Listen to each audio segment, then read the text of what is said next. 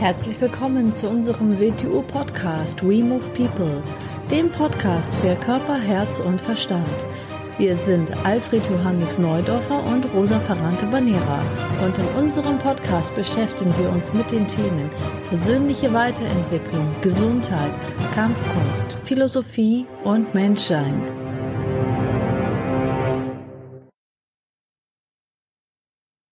Herzlich willkommen zu einer neuen Folge vom We Move People Podcast. Hallo AJ.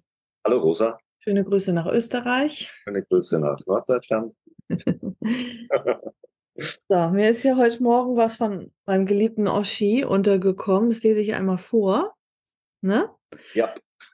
Also von Osho. Lerne still zu sein. Zumindest mit deinen Freunden, mit deinen Liebhabern, mit deiner Familie, mit deinen Reisegefährten hier setzt euch manchmal still zusammen, schwätzt nicht einfach weiter, redet nicht einfach weiter. Hört auf zu reden und nicht nur äußerlich, hört auch innen auf zu reden. Macht eine Pause, sitzt einfach still, macht gar nichts, seid einfach präsent füreinander. Und bald werdet ihr einen neuen Weg finden, miteinander zu kommunizieren. Und das ist der richtige Weg. Beginnt eure Kommunikation manchmal in Stille. Haltet euch bei den Händen, sitzt still da, schaut einfach den Mond an, fühlt den Mond und fühlt ihn beide in Stille. Du wirst sehen, es wird eine Verbundenheit entstehen, nicht nur eine Unterhaltung, sondern eine Verbundenheit. Eure Herzen werden im gleichen Rhythmus schlagen. Ihr werdet den gleichen inneren Raum teilen. Ihr werdet die gleiche Freude empfinden. Euer Sein wird sich überschneiden. Das ist Verbundenheit. Du hast dich ohne ein Wort mitgeteilt. Es gibt keine Missverständnisse. Ich habe es mit den heutigen Menschen zu tun, der ist das unruhigste Wesen, das sich auf der Erde je entwickelt hat. Aber die Menschen werden still. Man muss ihnen nur erlauben, ihren Wahnsinn, ihre Verrücktheit herauszuwerfen. Dann werden sie selbst still. Ja. Warum ist das so schwierig? Also still zu sein. Also die meisten Menschen äh, haben ja permanent das Bedürfnis zu plappern. Das ist ja unangenehm, wenn es mal still ist, wenn es mal eine Sprechpause gibt. Und warum fällt es auch so schwer, wenn man alleine ist, dass man den inneren Dialog anhält? Ja, mit der Stille. Man muss zuerst mal unterscheiden, so äußere Stille und natürlich die innere Stille und, und beides zusammen. Meistens, wenn man sagt still, dann denken die meisten Menschen ja, dass rundherum kein Geräusch mehr ist, dass da nichts ist. Das wäre eine, das wäre eine äußere Stille. Die können wir natürlich nur schwierig beeinflussen. Das wäre noch, wenn man in der Natur draußen tritt, aber selbst da ist es nicht still. Das sind Geräusche. Also diese, diese äußere Stille, die ist schwierig zu beeinflussen und deine, deine innere Stille darf nicht von den äußeren Umständen abhängig sein. Die innere Stille, das heißt, das ist, wann, sind wir innerlich still, wenn wir nicht mehr diesen inneren Dialog mit uns selber führen, den wir permanent machen, was wir in der Regel für Denken halten. Dieser, dieses permanente Selbstgespräch über die Welt und über das, was gerade passiert. Solange das vorhanden ist, ist man natürlich, äh, existiert keine innere Stille, sondern es existiert nur diese diese Gedankenmaschine, die da innerlich abläuft. Und diese Gedankenmaschine wird ja permanent in Gang gehalten durch die Reize, durch innerliche und natürlich noch viel mehr äußerliche Reize, die sie dauernd in Gang halten. Und aus dem Grund eigentlich, eigentlich sind die Menschen ja, die heutigen Menschen auf der Flucht vor der inneren Stille. Da kommen wir später dazu, warum das wahrscheinlich so ist. Und wie kann man am besten der inneren Stille entfliehen? Indem man außen möglichst viele Reize hat, die diesen inneren Dialog permanent anfeuern, weil dann befinde ich mich dauernd in diesem Laufrad drin. Mhm. Ich bin nicht mit der inneren Stille konfrontiert. Mhm. Ja, zum Beispiel, wenn man permanent auch irgendwelche Geräuschkulissen hat, im Auto, Radio oder Musik. Ja, da muss Musik laufen. Denn ja im Büro haben viele Leute Radio oder Musik laufen, dann zu Hause den Fernseher nebenbei laufen, egal was sie tun. Also die, furchtbar. Die Kopfhörer und all diese Sachen, aber die Menschen permanent lassen sie durch äußere Reize berieseln. Sie verwenden Musik nicht mehr als Werkzeug, um ihre Stimmung im Positiven zu beeinflussen oder um in eine Stille zu geraten. Sie verwenden sie als Berieselung, mhm. damit sie nicht mit sich alleine sind. Sie, man geht ins Kaufhaus, es läuft Musik. Man geht darin, es läuft Musik. In den Wohnungen laufen womöglich Fernseher, es läuft das, es läuft dieses. Es ist permanent äußerer Reiz da. Weshalb tun Sogar wir? Leute, die können ohne irgendwas nicht einschlafen. Ja. Ist auch heftig. Das ist ja das gerade dieses Loslassen, in eine ganz tiefe Stille zu gehen, das Einschlafen. Denn was passiert denn, wenn wir mal die äußeren Reize, so gut es möglich ist, wegnehmen? Dann sind wir plötzlich mit uns selber in unserem inneren Zustand konfrontiert. Es dauert nicht lange und es tauchen die ersten Ängste auf, weil in diesem inneren Zustand wird uns sehr schnell die Begrenztheit unseres inneren Zustandes bewusst und unsere Vergänglichkeit. Und wenn man da dann noch ein bisschen tiefer rein, wird es erstmal sehr, sehr unangenehm. Mhm. Und auf der Flucht vor diesem Gefühl sind die Menschen. Was passiert denn, wenn wir wirklich innere Stille erreichen würden? Also das heißt, wir schaffen es, unseren inneren Dialog abzu, abzustellen und wir schaffen es, dass äußere Reize, also dass wir den ganzen Konditionierungsapparat mal stilllegen und einen inneren Dialog einstellen, dann kommen wir in die innere Stille. Dann spüren wir das erste Mal reines Bewusstsein. Das ist gar nicht so einfach. Das ist die Grundbedingung für eine wirkliche Meditation, weil das ist mehr oder weniger die Sprungbasis, damit wir etwas anderes erkennen können, als wir permanent tun. Vor dem haben die meisten Menschen eigentlich höllische Angst. Alles, was wir so äußerlich bauen, könnte man sagen, natürlich ist es Sinn für uns Überleben, aber noch der viel stärkere Sinn dahinter ist, es erlaubt uns die Flucht vor uns selber vor dieser inneren Stille. Und das, was Osho ja in diesem, in diesem Zitat so schön gesagt hat, was würde passieren, wenn wir selbst nicht mit uns in diese innere Stille gehen können?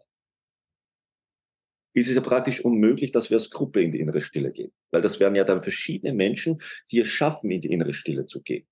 Stellen wir uns mal vor, da, wir sind, da sind vier Menschen, die schaffen das und sie sind zusammen in einem Raum und sie schaffen es, in diesen Zustand zu kommen, dann tritt eine neue Art der Verbindung ein, die eigentlich immer vorhanden ist, aber die nicht bewusst ist. Hm. Wir sind über unser Herz miteinander verbunden im engen Bereich. Da ist Kommunikation vorhanden. Wenn wir in der inneren Stille sind, das heißt, der konditionierte Denkapparat, der konditionierte äh, emotionale Apparat ist nicht aktiv. Das heißt, wir nehmen einmal wertfrei wirklich wahr.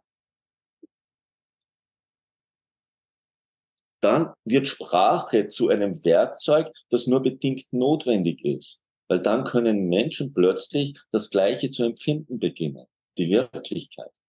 Und sie brauchen sich nur anschauen und sie erkennen, dass der andere genau das Gleiche empfindet. Sie brauchen sich nicht mal mehr anschauen und sie wissen es.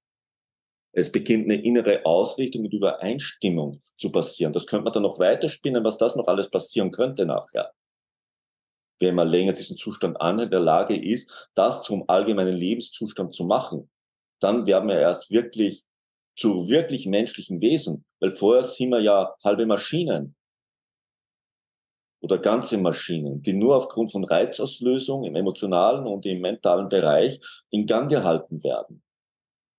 Und unser Denken halten wir für das, worauf wir konditioniert sind und wir bestätigen uns dadurch, dass andere in Übereinstimmung mit uns in der Konditionierung sind, nicht in Übereinstimmung in der Stille. Das unterscheidet ein Kollektiv von einer Gemeinschaft. Eine wirklich Gemeinschaft wäre das andere.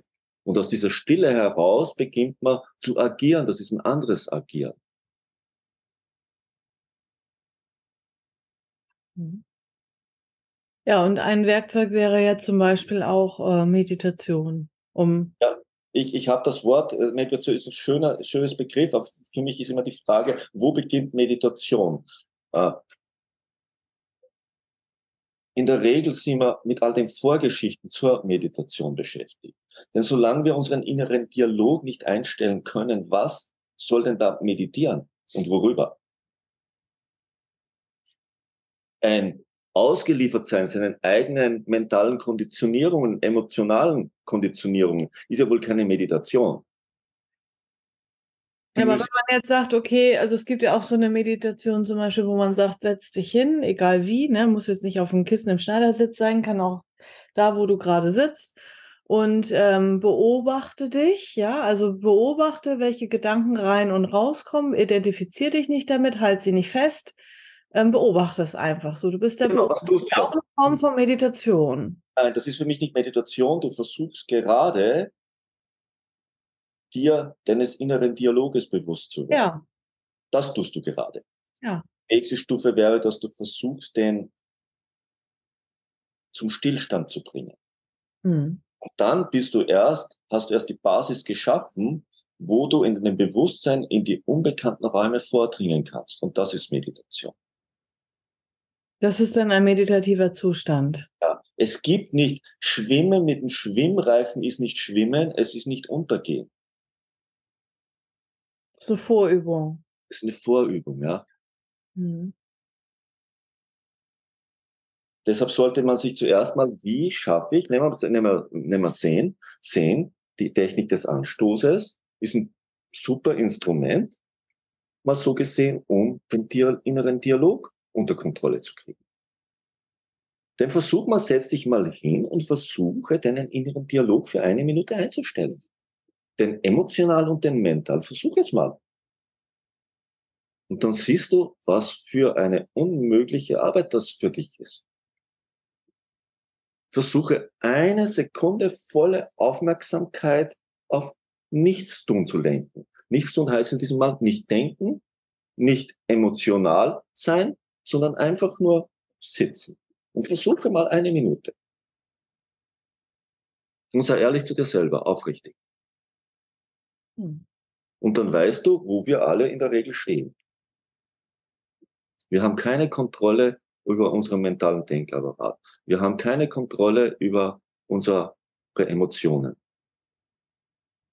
Und sprechen dann von Werkzeugen, die dafür sind, wenn wir Kontrolle darüber erreicht haben. Wir beginnen also mit dem dritten Schritt. Solange du Stille als unangenehm empfindest, Red nicht von Meditation. Solange du das Fehlen des inneren Dialoges als Makel empfindest, weil es dann wertfrei wird, dann, dann red auch nicht davon. Bevor ich rennen kann, muss ich laufen lernen. Bevor ich laufen lerne, muss ich krabbeln können. Bevor ich krabbeln kann, muss ich lernen, mal mich aufzurichten zum Krabbeln. Aber die erste Stufe wäre doch jetzt mal eine gute Übung, wenn man sagt, ich beobachte jetzt mal, was da oben passiert, was da rein ja. und raus geht. Ich lasse es durchlaufen.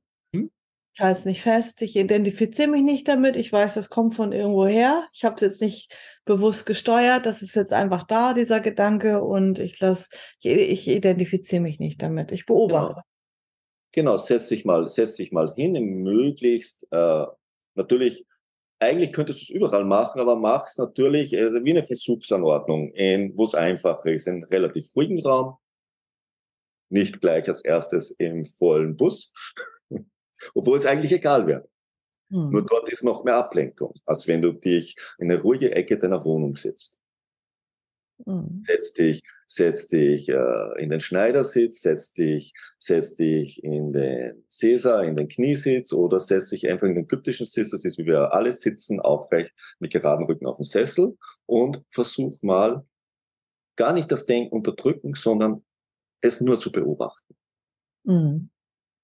Es sind deine Gedanken, vielleicht sind es auch nicht deine Gedanken, vielleicht sind es allgemeine Gedanken, die herumschweben, die durch hindurchgehen. Ist auch egal, beobachte mal, lass sie kommen und lass sie gehen, damit dir das mal bewusst wird. Mhm. Und wenn nichts kommt, super. Dann mach dir keine Gedanken drüber, dass nichts kommt, dann lass es einfach so. Es taucht eh schnell wieder was auf. Mhm. Dann kriegst du so einen Schimmer von der Stille, mhm. was es sein könnte. Ja, und wieso beunruhigt es Menschen, wenn sie mit sich alleine konfrontiert sind und mit ihren Gedanken? Weil dann sehr schnell, und äh, ich, ich, ich nehme mal ein Beispiel, was habe ich irgendwann mal gehabt, da war ich zwar, war noch ein junger Teenager, da bin ich im Bett gelegen und bin so gelegen, dann habe ich so nachgedacht und dann habe ich gedacht, ja, und wirst älter und älter und älter und irgendwann äh, ist der letzte Moment und dann wirst du, dann wirst du sterben. Und dann habe ich mir versucht, dann bin ich immer tiefer da reingeraten und dann habe ich mir immer mit diesem Moment vorzustellen und dann sind Ängste in mir aufgestiegen. Weil es mhm. ganz, ganz schwierig ist, sich selber, äh, dieser Moment, das, das ist ja das Einzige, was hundertprozentig sicher ist. Wir werden, wir werden, dieser Moment wird auf uns zukommen. Egal, was wir dann denken, was dann sein könnte oder nicht, der wird zukommen. Und unbewusst ist das eben, wir fallen durch die Zeit und durch den Raum auf diesen Moment zu. Und das wird uns bewusst. Wenn ich die Reize wegnehme, wird mir sehr schnell meine Vergänglichkeit bewusst. Und dass ich diesen Moment nicht verhindern kann, dass ich ihn nicht aufhalten kann. Und, und dann, wie alle Ängste oder wie alles, wovon wir, wovon wir davonlaufen, in letzter Konsequenz sich um unsere Vergänglichkeit, unserem Tod dreht, ob wir das wahrhaben wollen oder nicht. Weil dafür müssen wir Antworten für uns selber finden. Mhm. So haben wir ein Recht und dazu haben wir auch die Pflicht. Weshalb sind wir daher? Sind wir da? Woher kommen wir? Wohin gehen wir? Dafür müssen wir uns eine Lösung finden. Und die Lösung ist nicht, dass wir vor der Konfrontation davonrennen.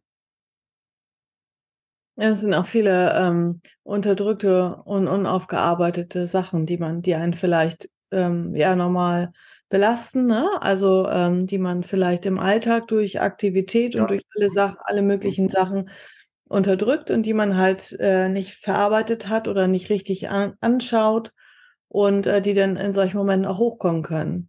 Genau, ja. Und die Lösung müssen wir für uns finden. Die dürfen man nicht von außen zugeliefert kriegen. Mhm.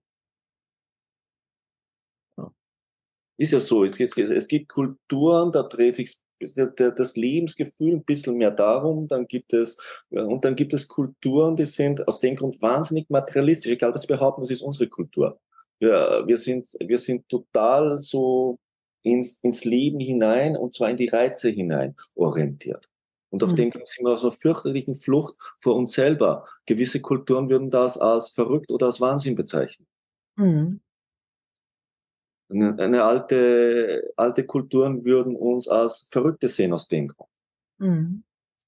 Weil unser Verhalten verrückt ist. Mhm.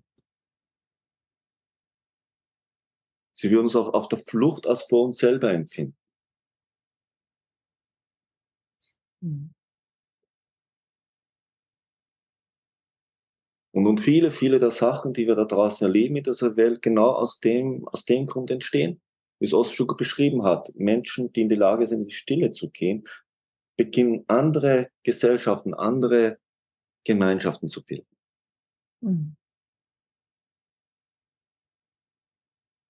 Mhm. Was ich auch immer spannend finde, wenn man andere Leute beobachtet, ähm, manche, nicht alle, aber bei manchen ist es so, ähm, dass du wirklich merkst, dass sie gar nicht dir selber jetzt was erzählen wollen, sondern du siehst wirklich, das ist das, was gerade in ihrem Schädel vor sich geht. Die, das plappert unkontro unkontrolliert los. Und dann haben sie einmal die Geschichte durch und dann fangen sie wieder von vorne an wie eine Schallplatte. Und dann merkst du, dass null Bewusstsein, Aufmerksamkeit, Absicht dahinter. Das ist einfach nur die Wörter loswerden, die sie am Tag verbrauchen müssen und einfach nur den inneren Dialog nach außen tragen. Ja, da bist du bei dem, weil Zuhören ist eine Vorstufe der inneren Stille. Wann kannst du denn zuhören? Wenn du selber in diesem Moment nichts dazu denkst. Denn denkst du bereits etwas dazu, beginnst du zu verzerren, was du hörst. Das ist das Problem, warum Leute anderen Menschen etwas in den Mund legen, was der gar nicht gesagt hat. Mhm. Weil sie sich selber dazu schon eine Geschichte erzählt haben. Und sie erinnern sich an die Geschichte, die sie selber erzählt haben. Das, was der wirklich gesagt hat, haben sie gar nicht gehört. Und wie er es gemeint hat, schon überhaupt nicht. Das, das, weil das wie gemeint ist der Inhalt der Form. Das kann nochmal ganz was anderes sein, als es sich angehört hat. Wie willst du Inhalt verstehen, wenn du gar nicht zuhören kannst, weil du eigentlich nur dir selber zuhörst?